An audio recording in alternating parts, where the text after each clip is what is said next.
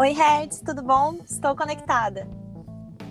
Oi, Natália. Então, gente, olha, para quem está neste momento passando, comendo o pão que o diabo amassou, esse é seu episódio. A conversa de hoje é sobre consumo, cultura pop e o diabo. A Natália, ela é pesquisadora da série Lucifer, adquirida pela Netflix eh, ano passado e que lançou a quarta temporada ainda em 2019. Estou falando com uma fã da série e uma observadora atenta sobre o personagem central, o anjo caído Lúcifer. Natália, eu, eu já sei que você está conectada, seja muito bem-vinda ao podcast Neuromitologia. Boa noite, pessoal, tudo bem? É um prazer estar aqui, a convite do, do professor Hertz. Eu vou compartilhar com vocês um pouquinho sobre a minha pesquisa, um pouquinho de conhecimento e vamos que vamos. Ela é jovem, tem 23 anos, é publicitária, graduada na Universidade Positivo de Curitiba, mestranda em comunicação pela Universidade Federal do Paraná, é pesquisadora de consumo, religião e gênero. A gente vai falar sobre isso hoje, como que ela consegue misturar tudo isso na pesquisa dela. No mundo profissional, a, ela é coordenadora do setor de social media da agência Fóssil Digital aqui de Curitiba. Trabalha com criação, branding e, claro, mídia social. É, e aí eu pergunto já para você, Natália, por que, que o diabo é tão pop assim? O diabo é pop mesmo? Eu adoro essa ideia do, do diabo ser pop e queremos explicar um pouquinho dela para vocês, né? Então, é, quando a gente fala do diabo hoje, uma das representações mais fortes que ele tem é a própria série Lucifer, que foi comprada pela Netflix no ano passado, como o Red citou. É, e de onde ela vem, né? A série ela é baseada num personagem do Neil Gaiman, que é um escritor muito famoso. É, ele tem várias obras como Deuses Americanos e Lugar Nenhum. E a série estreou, na verdade, em 2016 pela Fox. Então já fazem alguns anos. E aí o que aconteceu? Ela foi cancelada na sua terceira temporada. E aconteceu um movimento dentro da internet com a hashtag Save Lucifer, né? Traduzindo Salve Lucifer, que se torna total, totalmente irônica, não é mesmo? Estaríamos tentando salvar o diabo que manifestava contra o cancelamento da série. É, como esse movimento foi muito grande e teve uma repercussão bem bacana, a Netflix compra a série então no ano passado para lançar a sua quarta temporada. A quarta temporada da série é, teve um sucesso imenso. A TV Time, que é uma das maiores media trackers do mundo, é, mapeou e ele, Lucifer, ocupou a posição de série mais assistida em maio do ano passado, concorrendo com, a, com Game of Thrones na última temporada. Então, quando a gente vê é, essa repercussão e entende que a série bateu como mais assistida do mundo, a gente não tem como questionar a ideia de que sim, o diabo ele é pop, né? É, Natália, eu vejo muito nessa, nessa relação dos fãs, essa, esse, a relação dos seguidores na internet. E, e, e, claro, estamos falando de uma série que é, a temática dela, né, o personagem central dela é Lúcifer, e que tem aí uma relação muito forte com a religião é, cristã, a religião católica. É, como é que você vê essa relação entre religião e consumo, entre religião e os seguidores da série, entre os fã-clubes? É, como que essa religião, é, é, como que é essa relação que é quase é, é, religiosa, né? entre fãs, seguidores e a própria série. Como é que você vê isso na tua pesquisa? Então, é... a série ela trouxe pra gente, né? Para quem não conhece a série, vamos dar uma introdução bem rápida. A série vai contar a história do diabo vindo para a Terra. Então, seria o diabo vivendo ali em Los Angeles e vivendo uma vida de luxo, uma vida é, de prazeres, uma vida bem hedonista. Então, a série vai trazer o diabo para o mundo dos humanos e humanizar ele, né? A série tem essa função, ela vai trazer ele para nossa realidade. Então, é, ela vai descrever, vai tornar o diabo é, um personagem extremamente semelhante ao público. Até a gente trata a série como uma releitura do diabo, que vai propor rever toda a história dele entender o real papel dele dentro da sociedade. E eu acho que é nesse momento que os fãs vão se identificar, vão se encontrar ali em Lúcifer. A partir do momento em que a gente propõe reler um personagem é, bíblico, histórico, que tem milhões de anos, que já tem toda uma carga mitológica, a partir do momento que a gente propõe essa releitura, acho que seria como dar uma segunda chance. E acho que no fundo todo mundo quer uma segunda chance. Então acho que aí é o primeiro momento de gatilho em que o público realmente se identifica com Lúcifer. E todo mundo quer fazer parte, todo mundo quer entender como seria né, a vida desse personagem. Então, dentro da série, o personagem ele é inquieto, ele é ansioso, ele é hiperativo, ele é niilista, ele é hedonista. Ele tem todas essas características que são muito semelhantes à sociedade de consumo descrita por Bauman, né? Então, tem toda essa relação de como a sociedade se comporta e ela é totalmente refletida dentro do personagem. Então, o diabo ele é ansioso, ele é inseguro, ele tem diversas é, facetas que são situações psicológicas é, da nossa sociedade atual, então estão refletidas dentro desse personagem. E acho que uma das partes mais interessantes é que o diabo faz terapia. E, e, eu sempre, sempre faço uma brincadeira dentro disso, que é se até o diabo, até o diabo já faz terapia, você ainda não. Então, não, não, não fique para trás. Então, é, ele é totalmente humanizado com essas características. O diabo ele está pronto para ser aceito e acolhido assim dentro da série.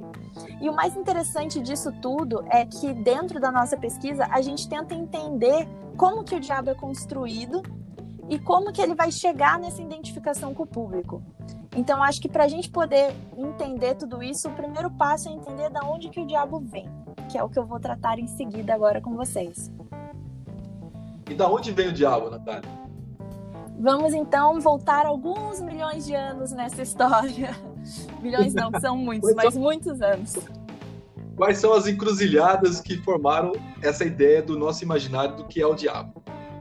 Vamos lá. Não é uma pergunta fácil de responder. A gente teve que voltar muitos anos atrás, até mesmo para a própria Bíblia, né? Então, para a gente poder entender a origem do diabo e todos os seus arquétipos, a gente tentou entender as raízes é, das representações simbólicas do diabo. Então, a primeira aparição dele foi no Antigo Testamento e na, na Mesopotâmia. É, então, já fazem muitos mil anos. É, no primeiro momento, a gente vai recorrer à cultura cristã e para eles, né, dentro da, da tradição cristã, o diabo ele vai exercer um papel de anticristo. Então, na Bíblia cristã, no Antigo Testamento, é, ele vai aparecer pouquíssimas vezes. Para quem não sabe, realmente, no, no Antigo Testamento, o diabo aparece em torno de no máximo cinco, sete vezes. Ele não é uma figura popular lá dentro. E ele vai aparecer sendo chamado de acusador, é, Satanás, ele vai ter representações como um antigo dragão ou uma antiga serpente. Ele também é reconhecido como príncipe dos demônios. Ele tem aparições bem breves, na verdade, não é nada marcante, não é nada muito bem definido. O que é majoritário é que ele é um filho de Deus, ele é um dos anjos, né, filho de Deus, e ele é um filho bem questionador. Então, às vezes em que ele aparece, ele tem essas nomenclaturas que hoje são mais populares.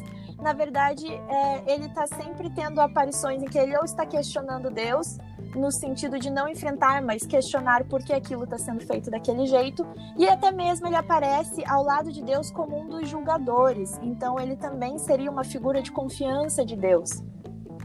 Então, diante disso, é, começa a se formar a, a, simbologia do diabo. Então, a gente tem ali de início que ele é, é uma entidade que seria cruel, seria ruim, porque ele é muito questionador, ele vai contra né, o que Deus está fazendo e Deus, tudo que seria feito seria bom na, na crença cristã. E, e, então ele cria essa relação também a um sátiro, a um demônio, mas isso são apenas variações da própria Bíblia. Então a gente segue também para as tabuletas da antiga Mesopotâmia para entender.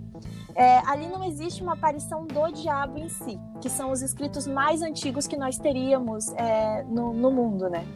Então, com mais de 3 mil anos de idade. Então, não existe uma referência ao diabo, existe uma referência ali ao bem e ao mal. Então, ali nos escritos, é, o que a gente tem é que já existiria o bem e o mal, que o mundo é esse lugar de dualidades, né, de equilíbrio, e que, e que o bem e o mal, na verdade, teriam o livre-arbítrio para escolher em qual lado habitar. Então, nas, nas tabuletas da antiga Mesopotâmia, a gente vai ter a situação em que citam-se gênios e semideuses, que seriam o que nós conhecemos hoje por anjos, que seriam essencialmente bons, e existiriam também os demônios, que seriam travessos e malvados, que seriam essencialmente maus. Então aí a gente também tem um indício de como as coisas caminham para essa simbologia. Então aqui a é... gente pode falar. É, uma coisa que é interessante visualmente, né, é esse a gente começa a olhar, é, por exemplo, mitologias antigas. Então, quando você tem o sátiro ou o deus Pan, né, ele é representado por uma pessoa híbrida, metade ser humano e metade bode, né? E aí a gente, a gente tem algumas relações assim, né? O bode, por exemplo, ele era o animal que era sacrificado, né, em, em prol a, a alguns deuses. Então, por exemplo, o deus Baco é, nas bacantes, naqueles eventos, naquelas festas em homenagem ao deus Baco, é, o bode ele era, ele era um animal que era sacrificado em nome desse deus. É, tanto é que a palavra tragédia é, ela tem a raiz a palavra bode, né, que era o tal do bode expiatório. Então esse bode expiatório ele era um animal que era sacrificado diante de várias pessoas e ali depois tinha uma encenação teatral e a tragédia, né? A palavra tragédia que vem do teatro grego, né? A palavra tragédia, a raiz dela, a etimologia dela tem a ver com a palavra bode, né? É, que drago, né, naquela época, significava o bode que era sacrificado. É, e aí você tem essa relação do bode com o deus Pan ou o sátiro, é, aonde você tem uma, é, o bode é um animal que ele é, é, na época do cio, da fêmea, das cabras, ele é muito, digamos assim, promíscuo, né? E aí você tem essa representação visual, né, da pessoa, né, do demônio, é, que foi roubada de, de, alguma forma dessa mitologia grega e foi parar na religião católica, né? Onde a representação do diabo é esse ser com cabeça de bode, é, é, toda essa representação às vezes tem essa asa, tem uma asa que parece muito de, é, de, de, um morcego ou uma asa muito de é, que tem a ver com dragão, né? É, então, por isso que daí tem a, a palavra dragão, drago, dra, tragédia, então tem muito a ver essa, essas etimologias. É, mas visualmente, que, que você, você também tá, vai, vai abordar essa, essa questão visual de como que a estética visual do, do diabo, ele, ela atravessou o tempo, bem vindo também de alguma forma, tem a ver com mitologia, tem a ver com essa cultura grega? É, na verdade, tudo se cruza. Tem tudo a ver, sim. É, vai ter relação principalmente a questão dos sacrifícios. É aí que eles vão cruzar a, as religiões, né? A questão dos sacrifícios que não é bem visto dentro da, da religião cristã. Por isso que ele é realmente representado com por ser metade bode. Também existem muitas escrituras, a questão do pentagrama. O pentagrama ele vai vir de outra religião bem mais distante, ele não tinha nada a ver com, com maldade, com sacrifício, era um símbolo de natureza, era algo totalmente contrário à ideia da estrela de ponta cabeça e daí é adaptado e recolocado na história. O que a gente mais vai ver quando a gente volta para entender a história do diabo é justamente que ela se constrói de reinterpretações é, principalmente feitas pela igreja, por causa da religião cristã, eles ter um personagem ilustre dentro da religião cristã.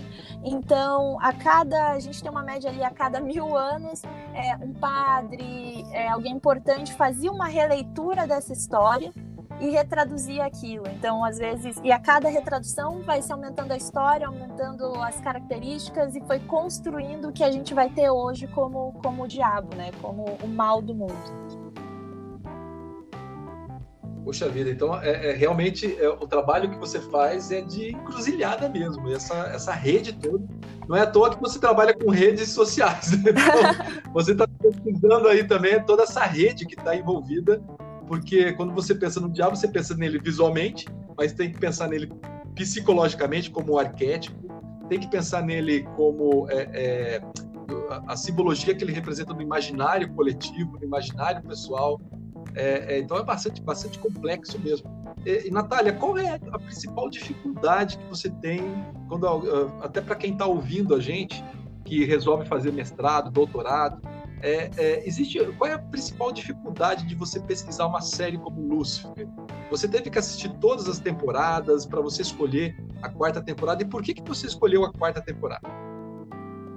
Vamos lá. Essa é uma pergunta que entra muito no âmbito pessoal e me obriga até a contar, acho que uma história, que é a história de como chegamos nesse objeto de pesquisa. É, Para quem não sabe, o professor Hedges ele é o meu orientador dentro do mestrado, então se eu me aventurei na ideia de estudar o diabo foi justamente por tê-lo ao meu lado, por ter ele para me ajudar nessa jornada. Nós estamos nessa descida ao inferno, que eles chamam de dissertação. Tô brincando. Mas... Com certeza uma influência diabólica. Mas é, a gente estuda muito, principalmente quando entra no mestrado. Se alguém tem interesse, também sinta-se à vontade para perguntar. A turma do mestrado é totalmente aberta a conversar, dar dicas, a contar como é o nosso mundo. Mas acho que um dos primeiros pontos que a gente começa a estudar é a questão de ser pesquisador e a relação que nós temos com o nosso objeto de pesquisa. E um ponto que eu noto que é comum, acho que a todos, e, e é essencial, é que você seja, acho que, apaixonado pelo que você estude. Acho que é um ponto muito importante. É, não que eu ame o diabo, gente, mas no sentido de você, você deve pesquisar algo que te encanta, algo que te instiga, algo que te dá vontade de entender, de saber mais. E, e querendo ou não, é, as figuras mitológicas, questões religiosas, são o mistério do mundo, que eu chamaria. São aquele limbo de coisas em que a gente realmente não entende ou não sabe se aquilo existe, se é real.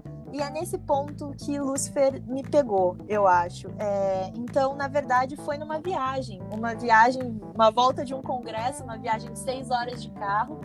Eu e o professor Reitz conversando sobre várias coisas e a gente tocou no assunto da série. A gente gostava muito da série e a gente já começou. Você viu que legal? É, eles fizeram a série de tal jeito, de tal coisa e bateu o recorde de mais assistida do mundo. E aí, eu nunca vou esquecer, o Rex virou para mim e falou: Vamos estudar o diabo? E é uma pergunta muito estranha para se fazer para alguém. E eu falei para ele: Eu topo, vamos estudar o diabo. Foi assim que essa pesquisa nasceu. Sim, eu tive que assistir todas as temporadas, é, mas é algo que eu faço com gosto. É algo que, que, assim, toda vez que eu vou estudar, que eu vou pesquisar sobre isso, eu vejo que eu me perco, porque é, é muito interessante. Assim, é um mundo muito extenso e muito interessante. Então eu considero um objeto de pesquisa excelente e como pesquisadora, a dica que eu dou é sempre procure pesquisar isso, algo que te, te tire da tua zona de conforto. E qual foi a principal, qual é a principal eh, dificuldade de estudar uma série, Natália? Olha, é, aí nós temos vários âmbitos que entram no meio disso. Eu acho que é, por ser, em primeiro lugar, é um produto midiático, a gente precisa ter conhecimento disso, é, a gente se encanta, a gente poetiza os estudos, mas a gente precisa também ter os pés no chão e entender para que, que aquilo foi criado e qual o objetivo. Então, aí o meu lado publicitário fala bem mais alto. Então, acho que a série ser um produto midiático é, tem um ponto muito importante e influente, torna às vezes esse estudo um pouco mais difícil porque não é algo feito apenas para existir, é algo feito para pessoas. E aí leva a gente a vários outros estudos e entender que isso não foi criado só por ser criado, não é só uma releitura do diabo, é algo feito para agradar um público. E isso nos leva a olhar aquele público, faz o nosso estudo ser muito mais extenso e faz nós termos que entender que são várias encruzilhadas mesmo. Então que a gente não pode se fechar e tentar olhar um objeto de pesquisa de uma visão só. A gente precisa estar aberto e entender que tem influências de vários lados e que nós precisamos estar atentos a isso. E a quarta temporada você escolheu por quê? A quarta temporada ela vem da Netflix. Eu acho que, que isso foi um dos fatores mais influentes. A Netflix ela focou muito na história principal, que vai falar justamente do diabo. Então, vai fazer também uma relação. A Netflix traz a Eva na quarta temporada, é a grande promessa deles. Como pesquisadora de gênero, aí eu já me delicio muito, porque a gente propor uma releitura da que seria supostamente a primeira mulher do mundo é, dentro dos estudos de gênero, para mim é genial. A gente reolhar essa personagem e entender como ela está se recolocando na sociedade, se reposicionando e se recriando. Então aí foi também um gancho, um gatilho que me instigou a, a estudar mais. E a quarta temporada é a última. Ela foi um sucesso mundial, não tem como ignorar isso como uma justificativa de estudo, né? Então foi essa temporada que esteve no ranking de mais assistida do mundo. Então são os fatores que me levam a olhar para ela e tentar entender é, por que nós salvamos Lúcifer. que joia! É, uma coisa que eu, que eu gostaria de ver contigo é que você falasse é que eu lembro que durante a, a, o lançamento ou pouco antes do lançamento é, a Netflix fez, produziu uma série de, de vídeos, né, de campanhas, e uma que chamou muita atenção, que ela, ela faz um direcionamento para cada país.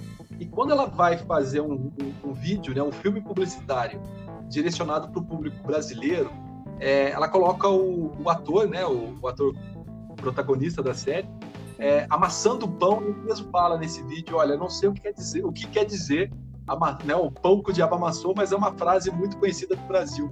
É, como que você vê essa, essa estratégia dela de se comunicar com o público brasileiro e como que você vê o diabo no imaginário do brasileiro?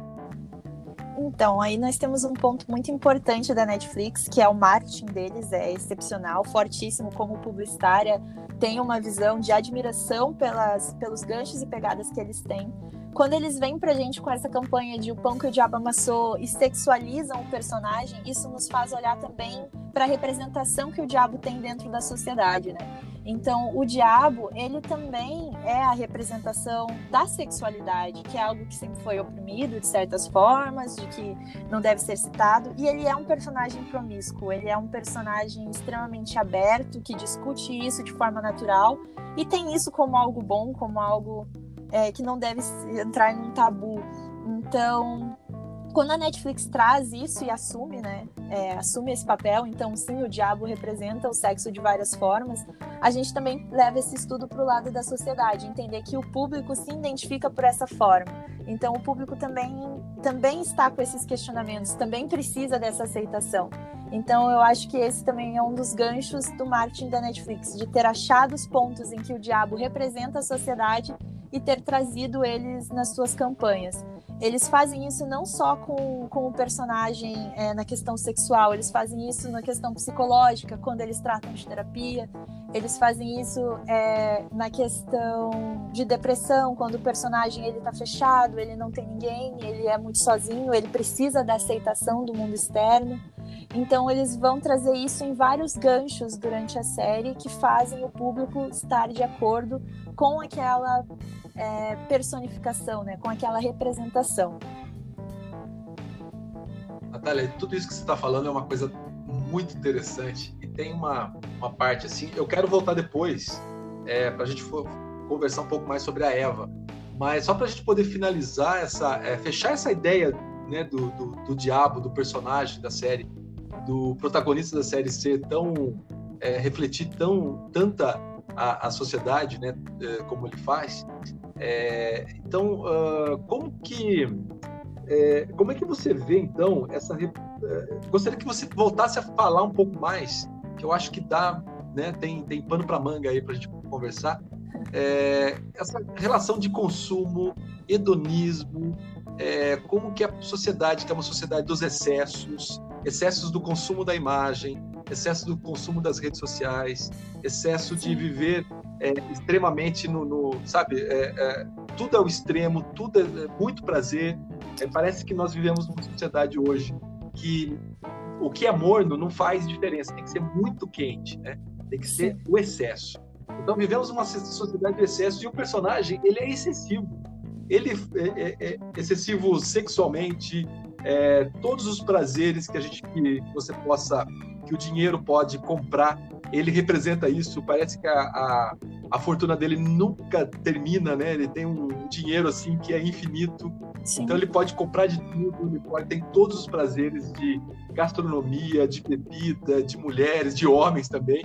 É, então como que você consegue é, como eu gostaria que você falasse um pouco mais sobre essa relação desse personagem que ele tá, ao mesmo tempo, ele é, ele é o diabo, na teoria ele é negativo, né? Ninguém, né? Todo mundo, qualquer problema, né? A gente sabe que existe aí no imaginário cristão, imaginário católico, né? Quando a pessoa cai numa tentação, significa que ela cedeu ao diabo, né? Cedeu à serpente. É, cair em tentação seria é, você consumir demais, você gastar muito dinheiro, você jogar demais, você fazer muito sexo, então, todas essas tentações elas estão presentes na sociedade hoje. É, então, fala um pouco mais sobre essa, essa relação do, do diabo e como que ele representa a sociedade do consumo hoje. Então, é, o, o, primeiro ponto para a gente poder relacionar o diabo com a sociedade foi nós buscarmos entender a sociedade, que é um passo muito difícil, e por isso nós recorremos às teorias do Bauman. Quem provavelmente vocês já ouviram falar de amores líquidos e sociedade líquida, tudo isso é fruto do Bauman, mas ele também tem um estudo muito extenso. É, ele tem um livro chamado Vida para Consumo, em que ele vai olhar para a sociedade a partir da perspectiva do consumo por que, que a gente adotou essa metodologia, né? Entender a sociedade de consumo para poder entender a sua relação com a série. É, o primeiro ponto é que quando eu entendo uma sociedade de consumo, eu consigo analisar ela quase, quase não, né? De forma global. Hoje a gente vive a era do consumo, então quando eu adoto essa metodologia, eu consigo fazer essa relação, esse gancho e ter é, classificações gerais para essa sociedade, não me limitando apenas ao Brasil, apenas a, a um país. Eu consigo olhar para ela como um todo. Junto a isso, é, quando a gente entende que a série foi um sucesso mundial, nos obriga também a entender é, o mundo como um todo. Junto a isso, a gente tem a questão da série ser em si um objeto de consumo. É, ela é um produto midiático, ela não tem como estar mais ligada ao consumo do que isso. Então, a gente entende que é a, a, metodologia de análise perfeita. A partir do consumo, a gente vai entender o comportamento das pessoas e a partir disso a gente consegue fazer é, algumas ligações e entender como que o diabo está presente dentro disso, como que a gente se identifica, o que é espelho do que. Então, dentro disso, né, é, acho que a gente começa entendendo essa nossa nova sociedade, é, que é excessiva, que é uma sociedade do desperdício, a partir do Bauman. Então, o Bauman ele vai chamar até essa sociedade de uma, uma cultura agorista, assim, que é tudo para agora, tudo para ontem. E ela vai e ele vai entender que a principal característica da nossa sociedade hoje é a renegociação do significado de tempo. Então, é o primeiro ponto hoje é, o tempo ele não significa mais o que, o que ele significava antigamente. Então, é, o que acontecia? Antigamente, o tempo ele era visto de outra forma, a sociedade se comportava de outra forma, a sociedade priorizava é, a segurança e a estabilidade. Então, a gente pode pensar nos nossos pais. Como nossos pais faziam uma compra antigamente? Eles iam fazer uma compra é, para algo que durasse muito tempo, para algo que permanecesse por anos, e eles faziam um planejamento muito grande para fazer uma compra. Hoje, o comportamento do consumo é totalmente diferente. Hoje, tudo que leva muito tempo na nossa sociedade é visto como ruim, é, é visto como um atraso. Então, hoje, o nosso comportamento para fazer uma compra é totalmente diferente, é totalmente mais eufórico, eu diria. Porque a prioridade da nossa sociedade hoje não é a segurança e a estabilidade, e sim os nossos desejos, os nossos anseios e a tão prometida felicidade. Então é a partir dessa ideia que a gente precisa entender essa ressignificação do tempo, porque hoje o tempo é a coisa mais preciosa que existe, porque é a única coisa que nós não podemos comprar. E ironicamente, é, nós vivemos justamente como se ele não existisse, como se não houvesse amanhã. Então, nesse sentido, é, nós precisamos saciar os nossos desejos, os nossos anseios, as nossas vontades, porque nós não temos tempo o suficiente para esperar. Então, essa é a primeira característica que a sociedade de consumo vai ter. Ele vai ressignificar, ela vai ressignificar o tempo. E quando a gente olha para a série, é, nessa ideia de nós vivemos uma vida é, intensa, efêmera, sem pensar no amanhã, em que nós temos que ter todos os prazeres agora, é, uma sociedade que vai ser taxada por é, ter como características o excesso e o desperdício, é, esses dois pontos seriam já estão assim, são os condutores da nossa sociedade.